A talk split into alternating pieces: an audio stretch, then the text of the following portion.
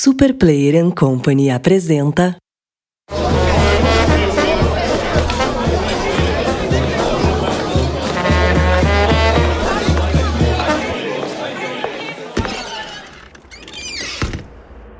Introvertendo, um podcast onde autistas conversam.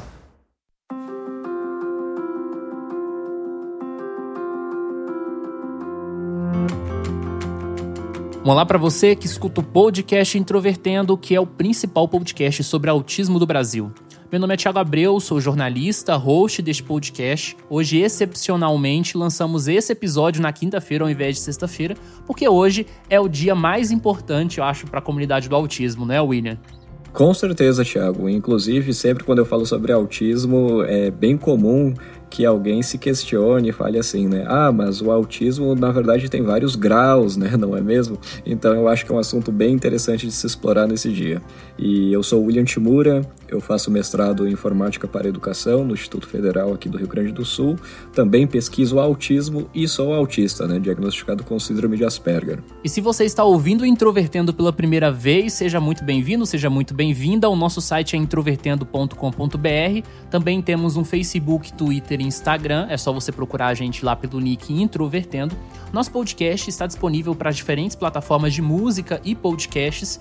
E também, se você quiser mandar uma mensagem para nós, o nosso endereço de e-mail é ouvinte@introvertendo.com.br. Reforçando que o Introvertendo é uma produção de 10 autistas dentro da comunidade do autismo que conta com a assinatura da Superplayer and Company.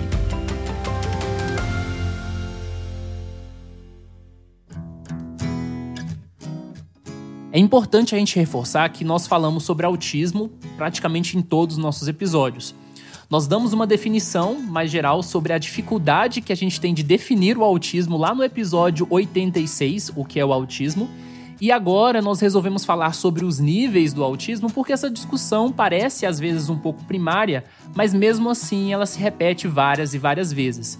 Aqui nesse episódio, nós vamos entender então de onde é que veio a definição de transtorno do espectro do autismo, quais são as diferenças que a gente tem com relação aos antigos diagnósticos e as perspectivas para os próximos anos. Imagino que tenha causado até um pouco de confusão, talvez, porque no início desse episódio eu disse, né, que eu sou uma pessoa com síndrome de Asperger, né, mas ao mesmo tempo a gente fala, ah, mas autismo tem vários graus, não, não é, tem vários tipos ou coisas do tipo assim.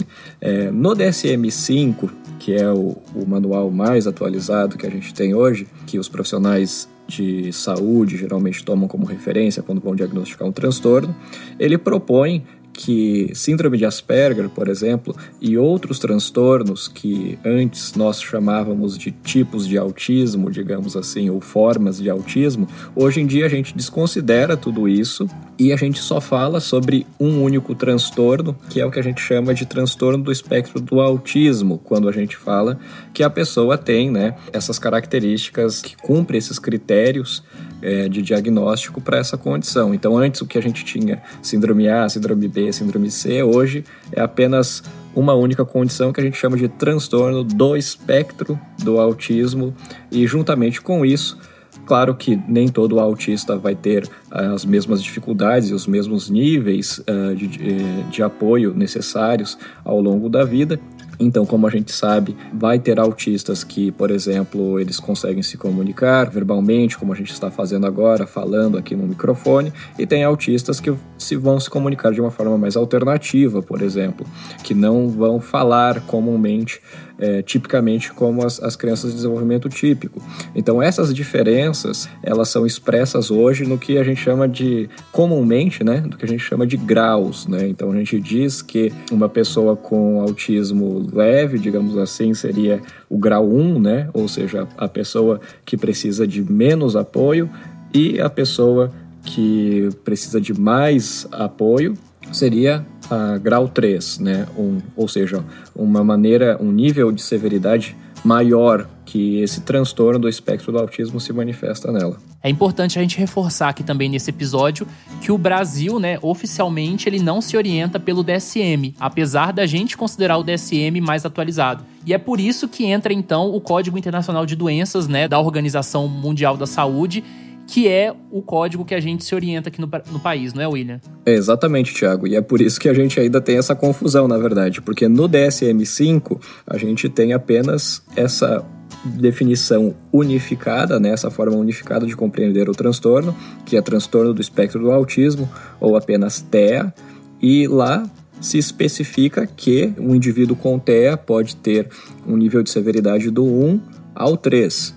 Porém, no CID-10, que é a décima edição que temos em vigor hoje em dia, e que todos os papéis, quando você vai no médico e fecha o diagnóstico, por exemplo, o médico ele tem que especificar o código da sua condição de acordo com o CID, não com o DSM apesar de que ele usa o DSM sim para se orientar, para estar mais atualizado, porém, no momento de bater o martelo ali no papel, ele tem que escrever o código correspondente do CID. E no caso da décima edição do CID, que é a mais atual aqui em vigor no momento, ele ainda não tem essa visão unificada como no DSM. Então, lá no CID você vai encontrar ainda síndrome de Asperger, por exemplo, você encontra autismo infantil, autismo atípico, etc. Várias condições, digamos assim, que a gente vai chamar de formas de autismo, maneiras que o autismo se manifesta, etc mas devemos também esperar que eh, todas essas condições, assim como aconteceu no DSM, também sejam unificadas e na 11ª edição do CID, que deve entrar em vigor agora em 2022, também teremos todas essas condições unificadas e aí até mesmo na, na papelada burocrática, nos diagnósticos, nós teremos também apenas uma única condição para todas as pessoas que têm alguma forma de autismo, digamos assim. Só que olha só que curioso, Thiago. No DSM, a gente fala sobre os níveis de severidade que comumente a gente chama de graus. Então, a pessoa que precisa de pouco apoio, a gente se refere que é nível 1. E a pessoa que precisa de muito apoio, né, muito substancial, é nível 3. Só que no CID-11, a previsão é que não seja assim. Então, não é que vai ter graus, como a gente se refere hoje, leve, moderado ou severo. No CID-11, ele especifica quatro tipos de categorias, digamos assim, quatro principais formas que o transtorno se manifesta. E essas categorias são principalmente baseadas em duas variáveis. Né? A primeira, a presença ou não da deficiência intelectual na pessoa com autismo. Isso pode ser avaliado através dos famosos testes de QI, né? que são instrumentos que os psicólogos podem aplicar para avaliar. E a outra variável é se a pessoa tem um déficit no uso da linguagem funcional. Então, no final das contas, ficam quatro categorias, segundo o CID-11, que seria o autismo com deficiência intelectual e com déficits na linguagem funcional. E o autista também pode ter a deficiência intelectual, só que ele pode não ter esse déficit na linguagem funcional. Então pode ser que uma pessoa tenha déficit, é, deficiência intelectual, só que ele tem um déficit expressivo ali em, em usar a linguagem da forma que a gente está usando nesse momento, por exemplo, de uma forma funcional. Da mesma forma, pode ser que a pessoa não tenha uma deficiência intelectual, ou seja, o intelecto dele é preservado, porém ele tem sim uma deficiência em usar a linguagem funcional.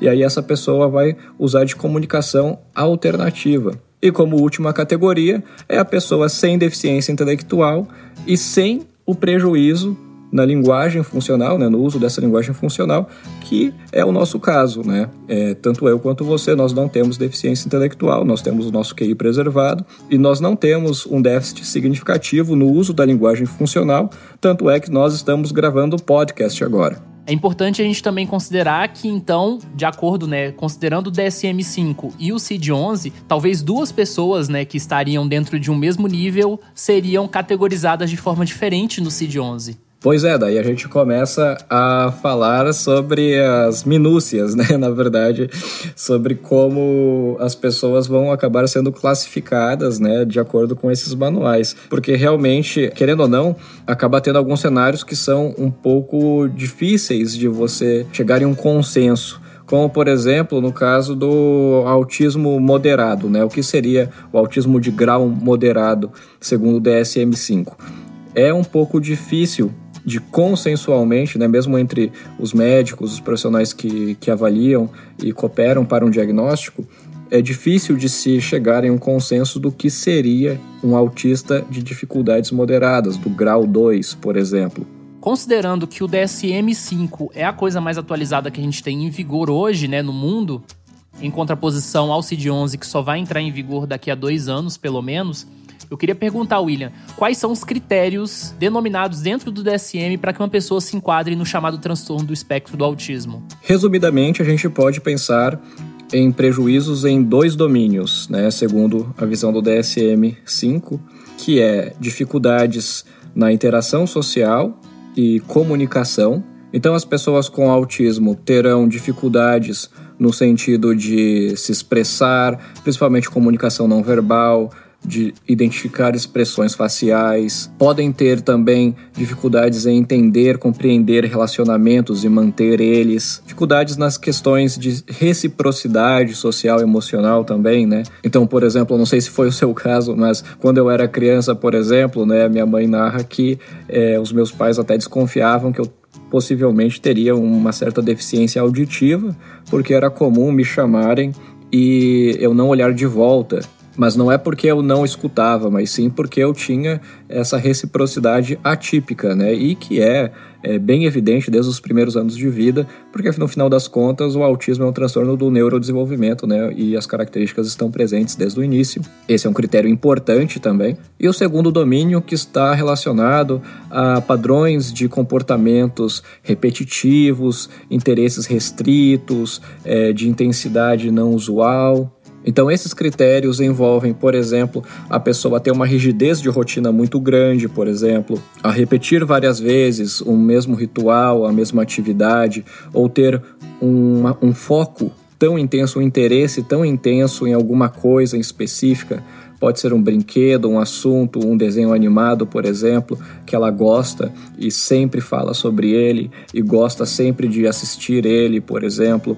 E é claro também as atipicidades sensoriais, né? Então o autista ele é hiper ou hiporreativo a estímulos que possivelmente para outras pessoas é, eles são totalmente toleráveis. Mas é claro, quando a gente pega uma amostragem de autistas, a gente não deve esperar que todos eles terão a mesma intensidade, digamos assim, é, que eles vão revelar tão explicitamente é, esses déficits, essas atipicidades é, por igual. Alguns autistas podem ter, por exemplo, uma rigidez muito grande na rotina, enquanto outros podem apresentar até uma certa flexibilidade, mas ao mesmo tempo esses que apresentam uma certa flexibilidade têm uma hiperreatividade ou hiporreatividade a estímulos é, do ambiente muito maior, por exemplo, do que a pessoa que acaba apresentando rigidez.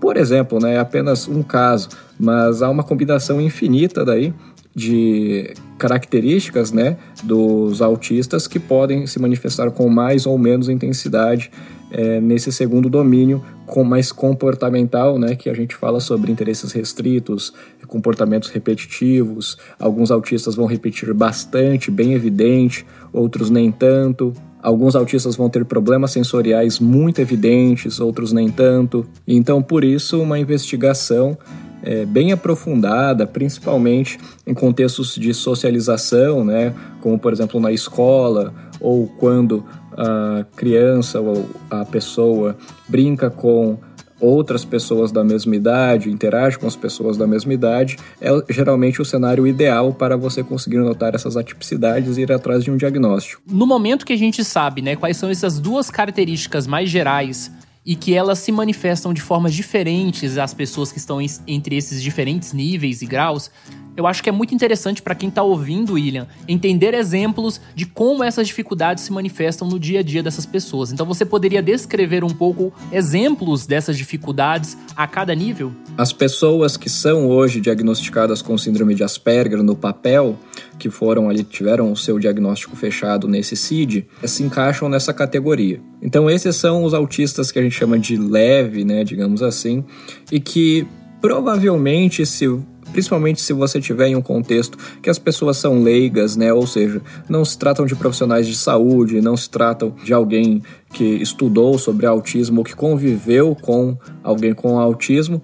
Provavelmente essas pessoas simplesmente não vão notar que essa pessoa é autista, né, que tem essa condição do neurodesenvolvimento. Possivelmente vai ser descrita, se se trata de uma criança, por exemplo, como uma criança mal criada, como uma criança mimada, que não sabe limites, por exemplo. E frequentemente as pessoas, principalmente famílias e até mesmo eu e você, né, que somos pessoas com autismo de dificuldades mais brandas, nós ouviremos das outras pessoas coisas do tipo: "Ah, mas você tem certeza que essa pessoa é autista?" "Ah, mas é não parece autista, né?"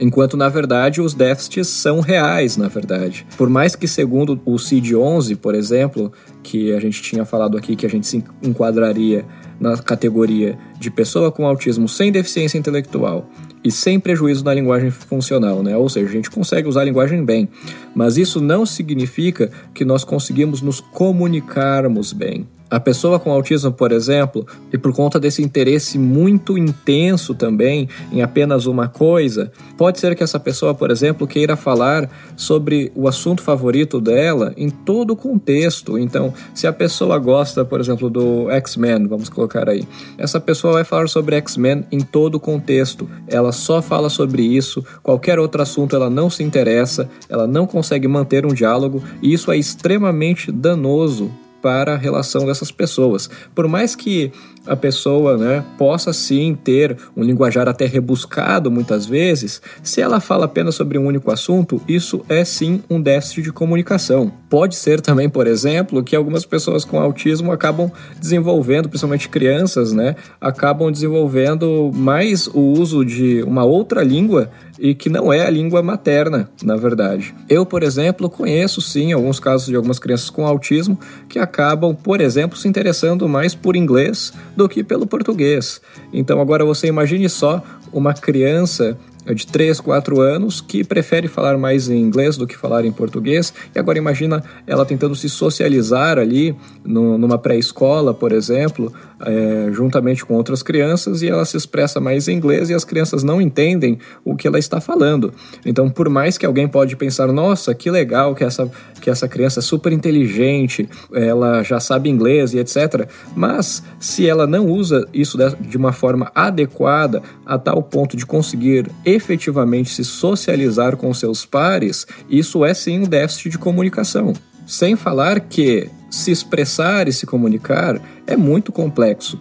Então a gente sempre está falando sobre questões de comunicação não verbal, expressões faciais, é, demonstração de tristeza, de alegria, de ironia.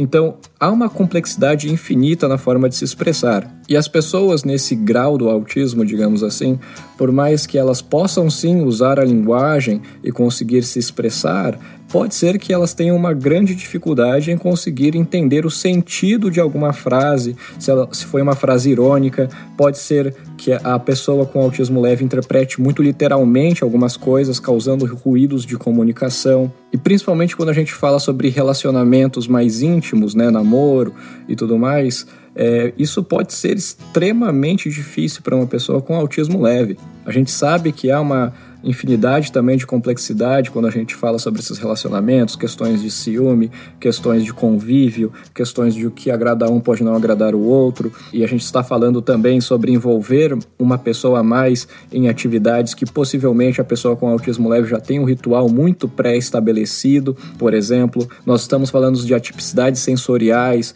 a questão do toque, a questão do beijo, a questão de carícias, por exemplo, que podem ser totalmente mal interpretadas por pessoas de desenvolvimento típico, caso não tenham conhecimento sobre a questão do autismo. Então, por mais que você pode sim passar um dia, por exemplo, conversando comigo, caso você não me conheça, possivelmente alguém vai só ter uma impressão de que eu sou uma pessoa talvez um pouco estudiosa, talvez um pouco metódica, digamos assim, alguém diria, mas que na verdade se trata sim de uma condição que há déficits, há atipicidades ao nível que causa sim um prejuízo para essa pessoa.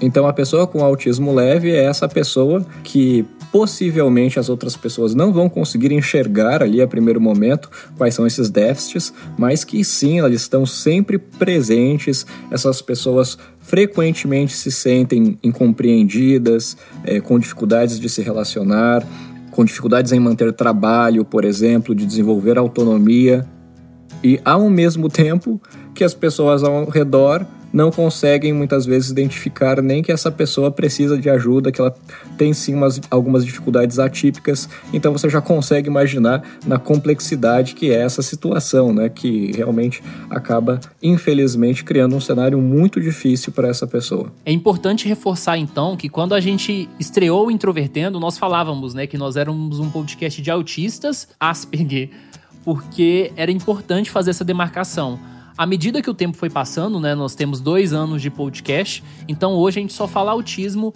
mas é importante explicitar então que todos nós estamos no que seria considerado um DSM nesse nível 1 que o William acabou de descrever. E aí a gente vai pro nível 2, que é, de certa forma, o patinho feio do diagnóstico, né, William? Por quê? Bem, se tu diz, Thiago. Mas uh, realmente, quando a gente fala sobre o autismo moderado, é um pouco difícil de demarcar né, o que seria moderado. Obviamente, alguém pode pensar: bom, o moderado está entre o que a gente chamaria de severo e o que seria leve. Mas, ao mesmo tempo, é um pouco difícil de você conseguir avaliar bem né, qual seria esse, essa faixa que a gente consideraria como moderado. Mesmo porque vai depender do ambiente que essa pessoa com autismo se encontra, né? Pode ser que em algum ambiente seja mais problemático, por exemplo, só que em casa, por exemplo, essa pessoa com autismo se comporta e tem uma qualidade de vida até que razoavelmente bem. Então é um pouco complicado, principalmente por parte de quem vai avaliar, né? Porque obviamente esse profissional não vai ter um convívio 24 horas por dia com essa pessoa, então sempre acaba entrando questionamento sobre o que seria esse esse nível moderado. E a gente não tem um consenso, não há forma da gente marcar assim é, de uma forma bem definida o que seria esse nível moderado, né? Que daí vem o caso dele ser o patinho feio do diagnóstico. Eu, por exemplo, é, a maioria dos casos que eu vejo de famílias falando sobre os seus filhos, muito frequentemente as famílias relatam que o caso do filho e tudo mais são casos leves ou casos severos. É, mas casos moderados, raramente eu encontro alguém que me fala: ah, eu fui no médico, tive o meu filho diagnosticado e o médico disse que o meu filho é um caso de autismo moderado. Raramente eu encontro isso. Eu, por exemplo, faz muito tempo que eu não ouço algo desse tipo. É claro que se você pensar em um autista é, não vocal, por exemplo, né, que nasce e tem uh, muitos déficits, questões que comprometem bastante a qualidade de vida dessa pessoa. Ao longo das terapias, ao longo da intervenção especializada, você vê uma grande evolução no quadro dessa pessoa. Então, em comparação aos déficits que ela tinha antes, e que alguém poderia dizer que essa pessoa no momento que ela foi diagnosticada seria um caso de autismo severo, por exemplo, ao longo da evolução dela, em algum ponto, alguém vai dizer que na verdade não se trata mais de um autismo severo, mas sim um caso de um autismo moderado, né? Porque você consegue ver ali a evolução, possivelmente essa pessoa é, aprendeu a falar, por exemplo, né? Então assim você vai amenizando o grau do autismo dessa pessoa, por exemplo. E é claro também que tem as questões das estereotipias, né? Que são esses movimentos repetitivos, estereotipados mesmo, né? Que você olha para a pessoa é, sempre repetindo várias vezes uh, um mesmo movimento com as mãos, por exemplo, ou uh, com a boca, ou com, enfim, algum objeto. E no caso dos autistas leves, é, na maioria, principalmente na vida adulta, a gente nota que, né, pelo menos eu noto claramente, que a gente entende quais são os contextos que se comportar dessas formas repetitivas e estereotipadas seria um pouco estranho, seria um pouco indesejável. Então, por exemplo, se eu é, estou é, em um contexto importante, uma entrevista de emprego, por exemplo, hoje em dia eu controlo o meu próprio comportamento de tal forma a não me manifestar dessa maneira repetitiva e estereotipada, porque no final das contas pode acabar sendo um distrator ou algo do tipo, e a gente acaba fazendo isso em cenários públicos, digamos assim, a gente acaba é, regulando controlando essas nossas manifestações estereotipadas. Já no autismo moderado, a gente pode pensar que se trataria de uma pessoa que teria dificuldades em fazer isso, né? que não seria uma pessoa que conseguiria simplesmente controlar é, essas estereotipias, mesmo porque elas muitas vezes têm uma função sim, não é exatamente algo que a gente pode simplesmente falar para a pessoa parar e ela para de uma hora para outra. Mas é claro que eu posso imaginar que, por mais que eu tenha uma, uma certa facilidade, digamos assim, em controlar eh, essas minhas manifestações repetitivas estereotipadas que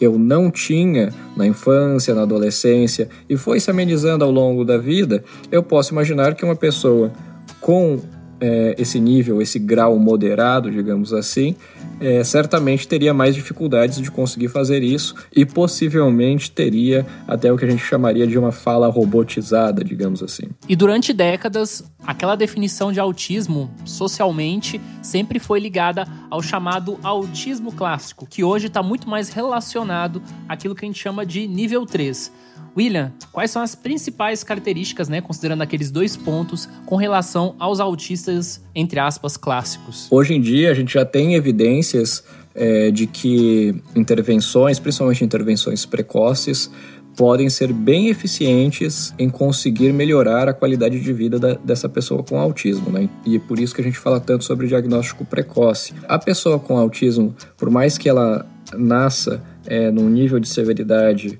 é, muito intensa, sempre há né, formas da gente conseguir pensar em delineamentos de intervenção de tal forma a ensinar habilidades que sejam relevantes para a vida dessa pessoa.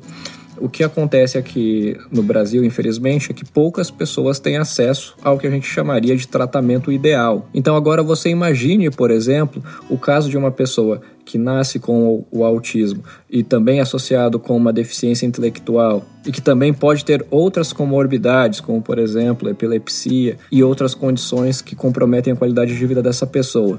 E essa pessoa que não teve acesso também ao tratamento ideal e isso se estende por N anos. Então, infelizmente, nós aqui no Brasil temos casos assim.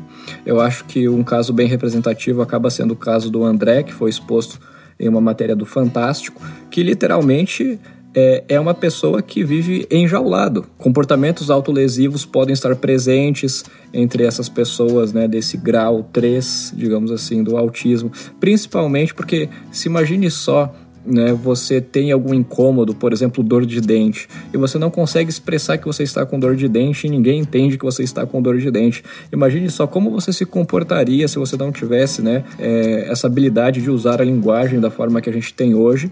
Então, possivelmente, uma forma de você manifestar essa dor e que algo está errado pode acabar até sendo, é, infelizmente, um comportamento autolesivo. E que, é claro, nem preciso dizer que é, causa muito estresse, pode causar danos à própria pessoa, danos ao patrimônio, é, uma dificuldade, um, um desgaste emocional muito grande para a família, e sem falar que pode acontecer tudo isso e a pessoa ainda continuar sendo incompreendida sobre qual, qual foi a causa daquela crise ou coisas do tipo. As pessoas nesse nível também 3, elas certamente terão as estereotipias bem mais evidentes, bem mais frequentes, né? Então pode ser que uma pessoa é, com autismo severo ela vai se manifestar de formas repetitivas estereotipadas a maior parte do tempo e você não vai conseguir, por exemplo, engajar ela em alguma atividade que a gente pode, poderia considerar como produtiva ou é, ensinar alguma nova habilidade para essa pessoa pode ser um pouco desafiador. A questão sensorial também, que como foi dito aqui, as pessoas com autismo, elas têm uma hiper ou hiporreatividade a estímulos que podem ser tratados é, de uma forma bem comum, bem tranquila para a maioria das pessoas, só que por os autistas pode acabar sendo um pouco difícil de tolerar. E no caso de uma pessoa com é, um autismo severo, pode ser que seja muito difícil, principalmente sons altos, rojões, é, cortadores de grama, até mesmo descarga, liquidificadores e coisas do tipo, cheiros atípicos, podem acabar causando um, um grande estresse para essa pessoa. E é claro, nem preciso falar de multidões, né? Que ambientes com muitas pessoas podem ser simplesmente inabitáveis para uma pessoa com autismo de grau 3.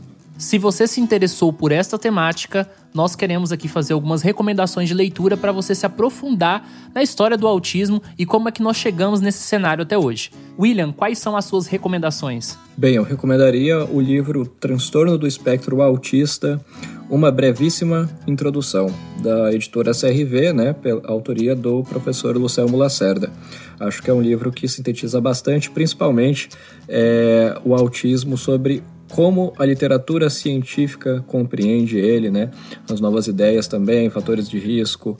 É, enfim, eu acho que esse livro sintetiza muito bem, uh, principalmente para quem quer é, sair apenas do senso comum sobre o que é o autismo e compreender ele de uma forma bem mais técnica e científica. E nós voltamos na próxima sexta-feira. Um abraço para você e até mais.